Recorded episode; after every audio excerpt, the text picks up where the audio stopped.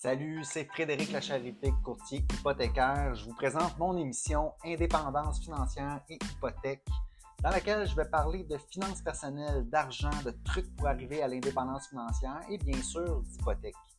Euh, je m'adresse à ceux qui veulent s'enrichir, qui veulent prendre leurs finances en main. Je m'adresse à la classe moyenne, ceux qui veulent sortir du rat race.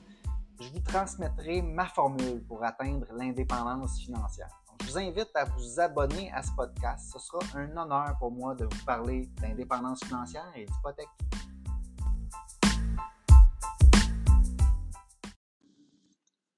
Bonjour, bonjour, bienvenue au podcast Indépendance financière et hypothèque. Ici Frédéric Lacharité, courtier hypothécaire.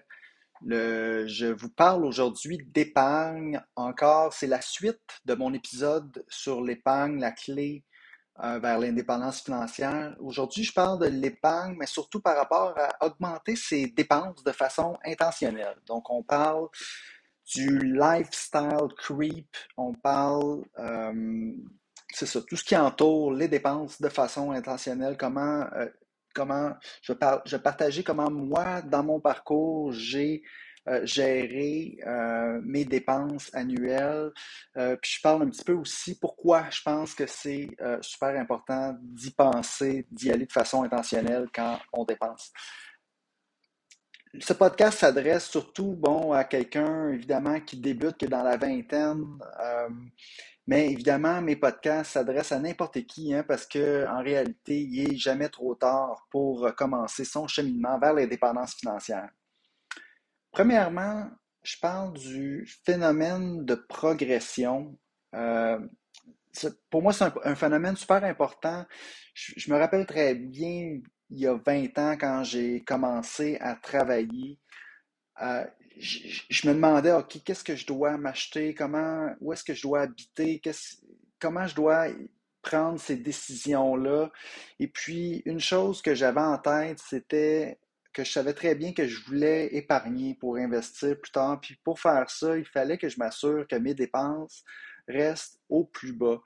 Euh, puis, euh, dès ce temps-là, j'étais au courant qu'il y avait un phénomène qui s'appelait le lifestyle creep qui est un, phénomène qui fait en sorte qu'on, dès qu'on commence à dépenser pour des choses, euh, ça devient euh, une nécessité dans notre vie. Donc, euh, tous les petits trucs de luxe, ce que ce soit une grande maison, de l'espace, des, voitures neuves, plein de choses dans notre... que si on, s'habitue, on, on, commence à jeune, tôt, à tout de suite euh, consommer, euh, c'est des choses qui sont plus difficiles par la suite de revenir en arrière et de, s'enlever plus tard. Donc, euh, moi, j'ai toujours été très conscient de ce phénomène-là. Aussi, en, psychologie, je me rends compte que plus c'est bien, c'est toujours bien de se satisfaire de ce qu'on a, ok? Peu importe ce qu'on, à quelle hauteur, peu importe comment, combien qu'on a, euh, c'est important de se satisfaire de ce qu'on a et de ne pas toujours, toujours en vouloir plus, mais en même temps, euh, l'espoir d'avoir une petite amélioration dans le futur aussi euh, nous garde motivés. c'est ça euh, qui donne un sens ultimement à notre vie. Pas nécessairement les choses, tout le temps les choses matérielles, mais je parle souvent, je parle plutôt d'avoir, c'est ça, psychologiquement, d'avoir dans le futur un projet, d'avancer, d'avoir une idée, une idée de progression va euh, nous garder motivés, puis donner un sens à notre vie. Puis euh, ça, c'est super important. Donc, ça rentre dans le contexte de augmenter ses dépenses de façon intentionnellement pour moi. Euh, et puis, la difficulté ensuite de revenir en arrière. Donc, moi, ça a toujours été une crainte, évidemment, de me lancer dans un, un lifestyle, dans un style de vie, et puis de pas pouvoir ensuite épargner à la hauteur de ce que je voulais et puis de devoir potentiellement euh, régresser. Donc, euh, de, pouvoir en profiter sur une courte période de temps et plus tard de ne plus pouvoir supporter ce euh, style de vie-là et de devoir ensuite revenir en arrière. Donc, ça, ça m'a toujours fait très peur. Je ne voulais pas que ça m'arrive. Donc, mon parcours, je vous parle des bons coups, des mauvais coups parce que, bien évidemment, j'étais déjà très conscient de ça dans ma vingtaine quand j'ai commencé à travailler, mais j'ai quand même fait euh, quelques petites erreurs en, regardant en arrière qui ne sont, pas des, sont, pas des grosses erreurs, mais je veux quand même les partager. Euh, je vais aller. Bon, premièrement, avec les bons coups. Évidemment, moi, quand j'ai commencé à travailler, euh, la voiture, hein, je voulais pas une voiture neuve. J'ai roulé avec des voitures usagées. J'ai jamais eu de voiture neuve, en fait. Euh, c'est jamais arrivé. Euh, la plus récente que j'ai eue, elle avait 2-3 ans. C'est la voiture que j'ai en ce moment, que j'ai achetée il y a 10 ans une voiture que j'ai payée comptant 18 000 J'avais épargné pour euh, accumuler le, montant pour pouvoir l'acheter euh, d'un seul coup. Et puis, euh, ben cette voiture-là était très payante pour moi. Puis, j'ai jamais eu le besoin d'avoir des voitures neuves, des voitures performantes ou flash ou de luxe. Donc, ça, je pense ça fait partie un peu de, ma base dont je me satisfais. Euh, évidemment, ça m'en prend une voiture. Hein, C'était quand même, donc c'est versus pas en avoir. Euh, ça, assez tôt, moi, dès que j'avais 18 ans, ça me prenait une voiture. Donc déjà là, j'ai eu un besoin que peut-être certains n'ont pas, qui peuvent s'en tirer euh, moins cher que moi. Et puis, bravo pour, pour ceux dont c'est pas un besoin. Moi, par contre, j'avais quand même un grand besoin, étant un grand besoin de liberté, ayant grandi sur la rive sud de Montréal, les transports en commun, tout ça, oui, il y en avait, mais c'était pas idéal. Ah, j'avais besoin d'une voiture, j'en ai toujours une. J'ai jamais reculé sur ce besoin-là, donc ça fait partie des, euh, choix qu'on fait. Hein. Euh, un autre bon coup que j'ai fait aussi assez tôt euh, dans ma vingtaine, c'est que je me suis fait, je me suis mis à faire un budget mensuel.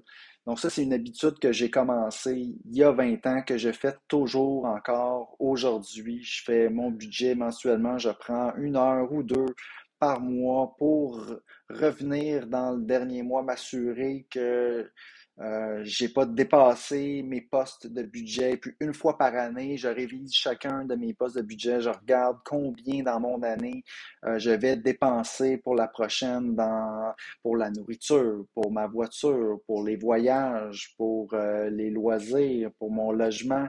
Donc j'ai une très très bonne idée au début de l'année quelles seront mes dépenses dans l'année? Et puis euh, j'augmente mon budget à chaque année euh, de façon intentionnelle. Je veux, je veux l'augmenter un petit peu. Je veux pas que ça parte en vrille, puis l'augmenter de façon déraisonnable.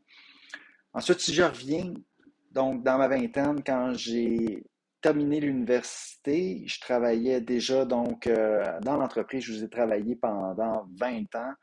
Euh, j'étais en stage pendant que j'étais à l'université. Donc, quand j'ai terminé mon bac, euh, je me suis mis à travailler à temps plein. Et puis, euh, ben là, tout de suite, j'avais un choix. Hein. Je pouvais peut-être me louer un appartement à Montréal ou je pouvais, j'avais la possibilité, ça, c'est mes parents qui m'ont offert ça, d'habiter gratuitement chez mes parents pendant un an. Je me rappelle plus, peut-être qu'ils me chargeaient quelque chose pour la nourriture ou un montant minime. Euh, puis euh, j'ai pleinement profité de ça parce que je savais que c'était euh, c'était temporaire, puis toujours dans, l'idée de partir d'un confort de base. On s'entend, habiter chez ses parents, c'est pas euh, la meilleure liberté qu'on a. On doit quand même respecter euh, les règles de la maison. On doit, on, on, fait pas, c'est ça, on fait pas tout ce qu'on veut, puis on n'est pas, on est, avec nos parents, on va se le dire. C'est pas euh, ce qu'on, ce qu'on, ce qu'on, ce qu'on rêve un jeune dans début vingtaine veut, c'est, pas l'endroit nécessairement où il veut être, mais mes parents ont été super fins de me permettre d'habiter, puis je pense que c'était, euh, donc pour moi, j'étais pas mal en fait chez, chez eux, puis euh, j'en ai profité. donc mes parents habitaient à Saint-Jean-sur-Richelieu. Je faisais le voyagement en autobus pour aller au travail au centre-ville à Montréal, une heure le matin, une heure le soir. Donc, je, le, luxe d'habiter près de mon travail, je ne l'ai pas pris tout de suite en partant. Je savais que ça allait coûter plus cher. Donc, je me suis dit, OK, je vais le faire. Je vais, faire le voyagement pendant un certain temps. Puis, euh, je vais épargner de l'argent comme ça. Puis, c'est comme ça que j'ai commencé à épargner pour la mise de fonds pour euh, mon futur condo que j'ai acheté quelques années plus tard. Euh, ensuite, prochain move que j'ai fait. Donc, ça, c'est encore, je suis dans, les bons coups, en fait. Je, je, pense pas que j'ai fait beaucoup d'erreurs rendues là. Euh, ensuite, bon, le prochain step pour moi, c'était d'habiter. Euh, j'ai habité, euh, j'ai déménagé toujours à Saint-Jean, donc j'étais encore loin de Montréal parce qu'à Saint-Jean, le prix des logements beaucoup, était beaucoup moins cher qu'à Montréal. Puis en plus, j'avais un de mes amis à Saint-Jean qui voulait aller en appartement, donc j'ai parlé avec lui, je disais est-ce qu'on se loue un appartement ensemble? Un appartement qui coûtait quelque chose comme 470 dollars par mois. On habitait dedans à deux. Euh, c'était ridiculement pas cher. Donc, euh, encore, on a passé, j'ai passé une autre année là. Euh, bon, premièrement, c'était le fun d'habiter aussi avec mon ami. On avait, on avait du fun les fins de semaine. mais c'était vraiment surtout l'idée de conserver mes dépenses au plus bas, de les augmenter de façon euh, progressive, intentionnellement. Donc, je suis allé euh, habiter en colocation avec un ami. J'ai fait ça pendant un an.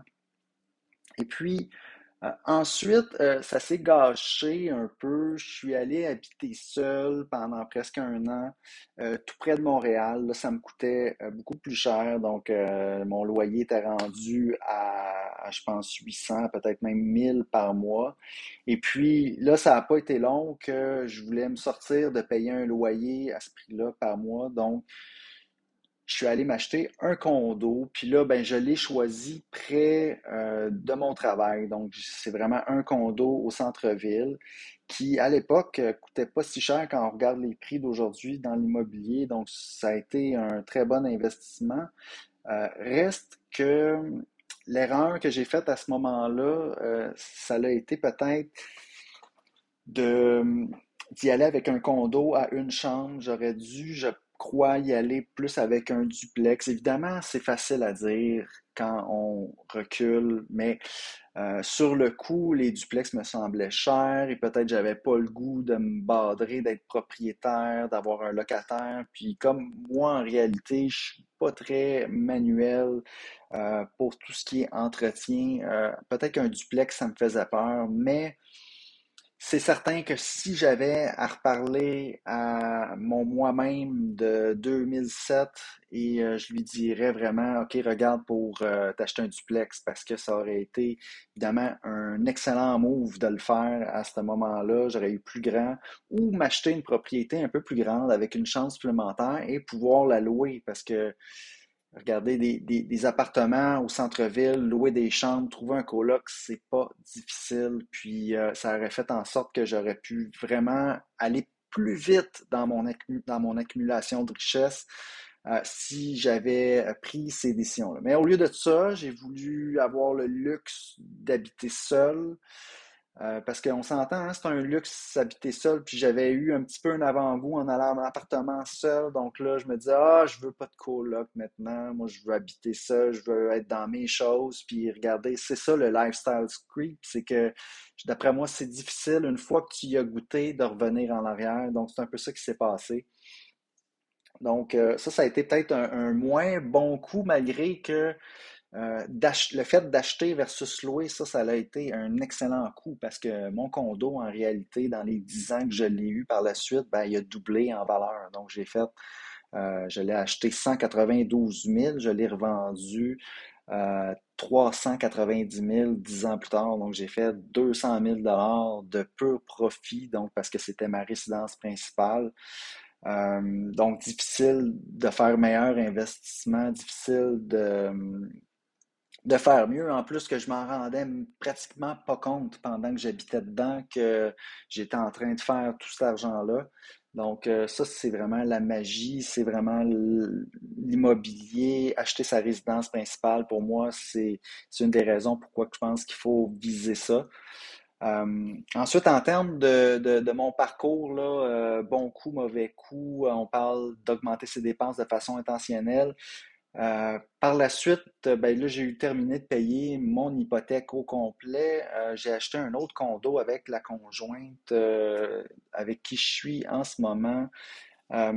et puis, ben là, le ménage, ça n'a jamais été mon fort. Il fallait le faire, tout ça. Mais moi, ça a été un des luxes que j'ai décidé qu'on se payait euh, il y a quelques années. Donc, euh, maintenant, femme de ménage, ça a un petit peu remplacé une partie du, coût en intérêt que je payais à la banque dans mon hypothèque.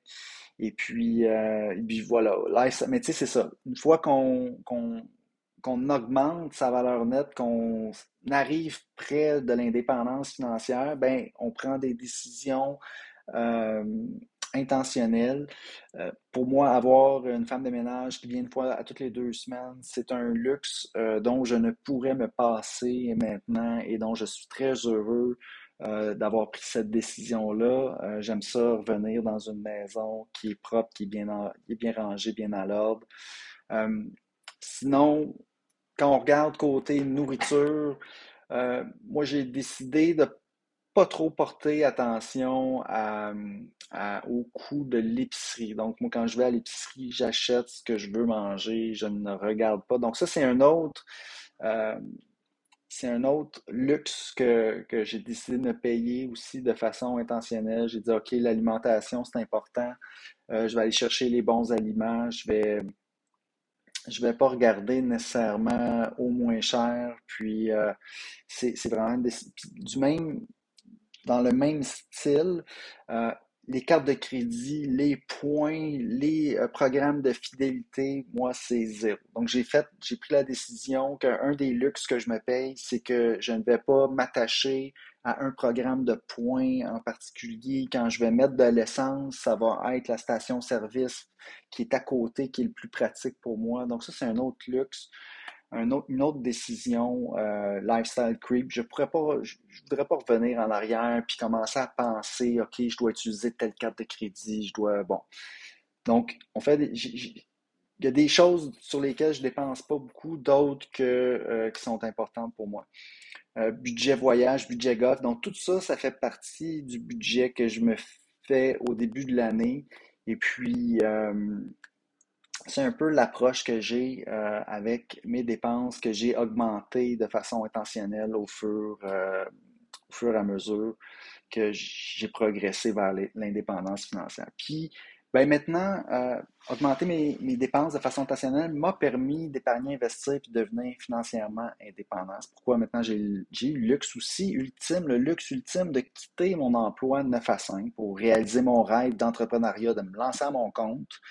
Euh, puis là, me lançant à mon compte, j'ai choisi les, conseils, les services financiers, les conseils en courtage hypothécaire.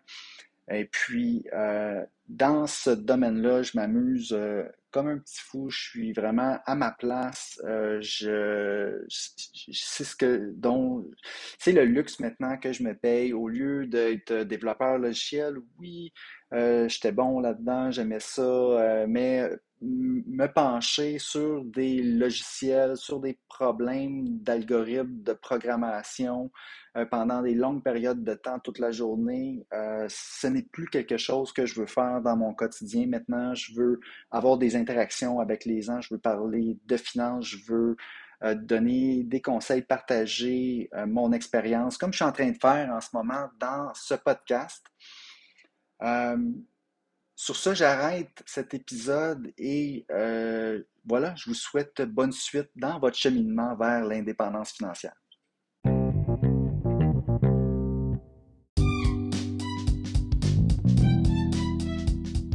Alors, si vous avez apprécié l'émission, je vous invite à vous abonner. J'ai aussi une page Facebook à laquelle vous pouvez vous abonner. Ça s'appelle Frédéric Lacharité Courtier Hypothécaire. Vous verrez passer mes publications hypothécaires Si vous avez des questions ensuite d'hypothèque pour moi, achat, renouvellement, refinancement, n'hésitez pas à communiquer avec moi en prenant rendez-vous. Euh, l'adresse parleravecfred.com, c'est un site, ça va vous mener directement sur mon calendrier. Vous pouvez choisir la date, l'heure, choisir le moment qui vous convient pour prendre rendez-vous. Ensuite, euh, par courriel, à hypothèque au pluriel, donc hypothèque avec un S, à commercial frédériclacharité.com, téléphone 514-243-8994. Toutes ces infos-là sont disponibles dans les notes de l'émission. Puis ça me fera plaisir de parler d'indépendance financière et d'hypothèque avec vous.